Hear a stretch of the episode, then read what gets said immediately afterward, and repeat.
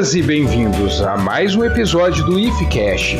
Aqui a ciência é vista como uma vela no escuro.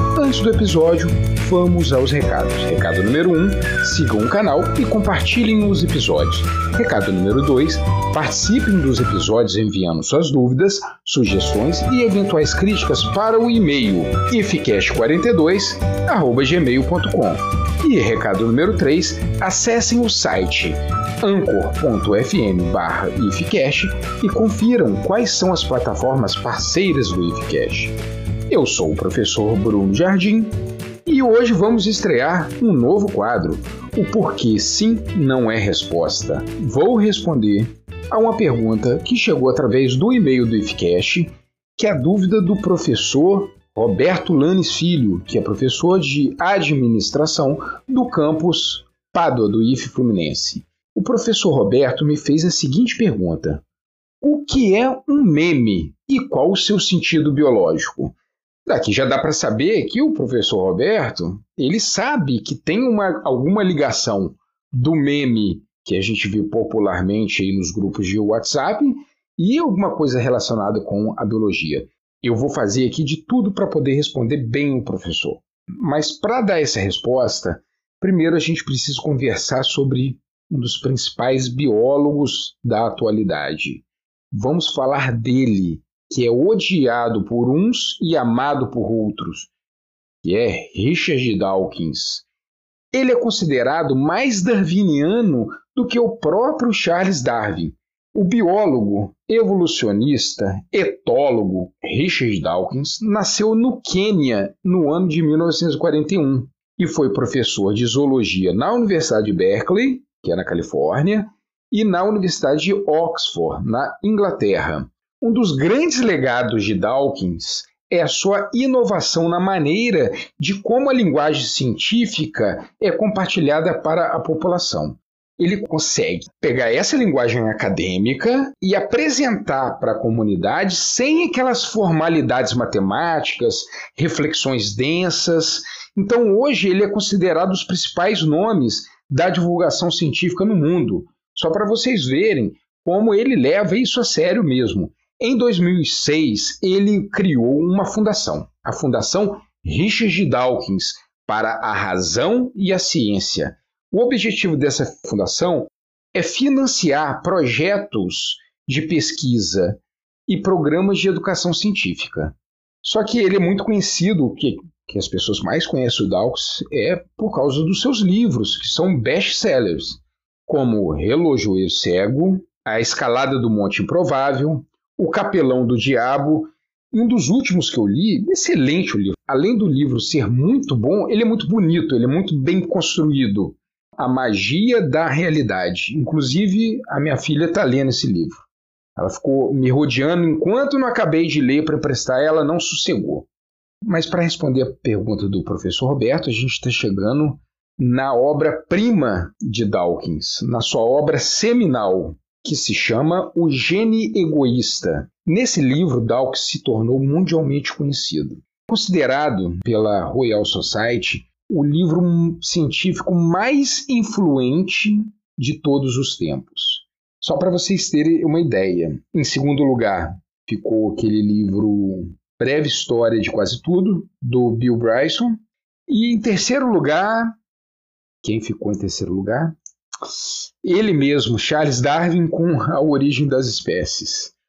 É, mas olha só, então vamos falar um pouquinho do gene egoísta. Mas antes eu tenho que avisar o seguinte: não trata de um gene que nos proporciona um egoísmo intrínseco. O gene, ele não tem vontade própria, ele não tem valores morais, tá? O livro é um condensado de argumentações super elegantes das teorias, tanto do surgimento quanto da diversificação das espécies. E como, a outra coisa que ele trata importante no livro, como a evolução age na competição e na colaboração entre esses indivíduos num ecossistema. Dawkins propõe que os organismos são máquinas de sobrevivência, que são construídos, esculpidos pelos nossos genes. E os indivíduos são os veículos para a propagação desse gene. Então, O nosso altruísmo, cooperação, competição são resultados da sobrevivência e replicação desses genes. Nesse mesmo livro, O Gene Egoísta, Dawkins apresenta um conceito que é análogo, ele faz uma analogia à genética. Ele chamou esse conceito de memética. Enquanto que na genética estudamos a transmissão dos fatores hereditários relacionados com o fenótipo, a memética está relacionada com a transmissão cultural. Se a unidade hereditária para a genética é o gene, então para a memética é o meme. Na verdade, o nome deveria ser mimeme, por causa da raiz grega que significa imitação. Mas Dawkins fez uma mutretagem linguística. Tá? Então ele queria que soasse mais parecido com o gene. Então ele ignorou esse mi e de mimeme foi para só meme. Esses memes, eles podem ser slogans, ideias, crenças, músicas, mas ao contrário dos genes que são transmitidos pelo o sexo, os memes são transmitidos cérebro a cérebro. Outro ponto importante é que os memes também sofrem mutações. Um bom exemplo para a gente perceber isso são os mitos. Eu vou dar o exemplo de mito. Eu podia dar o exemplo de uma música ou de um slogan aqui mas provavelmente você já ouviu falar várias vezes do mesmo mito, só que com algumas pequenas alterações. E essas pequenas alterações também são desafiadas pela seleção natural. Os memes de mitos que são transmitidos para mais cérebros permanecem, são fixados na população. Vamos pegar pontualmente o mito hebraico da Arca de Noé, muitos de vocês devem conhecer, se não todos. Deus fica zangado com a humanidade, determinou que Noé construísse uma arca gigante para abrigar sua família e um casal de cada animal da terra. Feito isso, um dilúvio inundou todo o planeta. Esse dilúvio conseguiu expurgar da terra todos os pecadores. Mas, no século XIX, foi encontrado algumas placas de argila do povo sumério, cheio de escritas cuneiformes, que revelaram epopeia de Gilgamesh. Essa epopeia apresentava muitos, mas muitos pontos similares ao mito hebraico. Porém, essa obra de Gilgamesh ele foi escrito muito antes do que a Arca de Noé. Eu posso concluir esse exemplo em termos meméticos. Olha só, o mito da Arca de Noé é um meme variante da epopeia de Gilgamesh. E esse mito da Arca de Noé, ele foi o que sobreviveu em mais cérebros após a seleção natural dos memes. Não só de mitos vive os memes, mas também de grupos de WhatsApp. Quantos memes diferentes vocês já escutaram sobre o meme do caixão? Ou da Nazaré Tedesco? vulgo a Nazaré Bolada. São vários. Então, cada uma, cada versão seria uma mutação.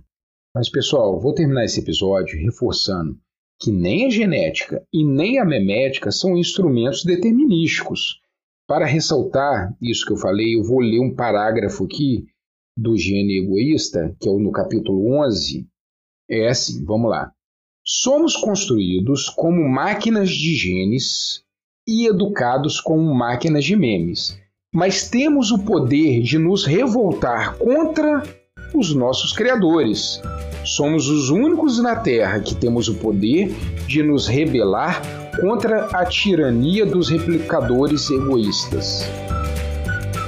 Espero que tenham gostado do episódio. Continue enviando suas dúvidas, sugestões e eventuais críticas para o e-mail ifcast42@gmail.com. Um grande abraço, professor Roberto Lanes.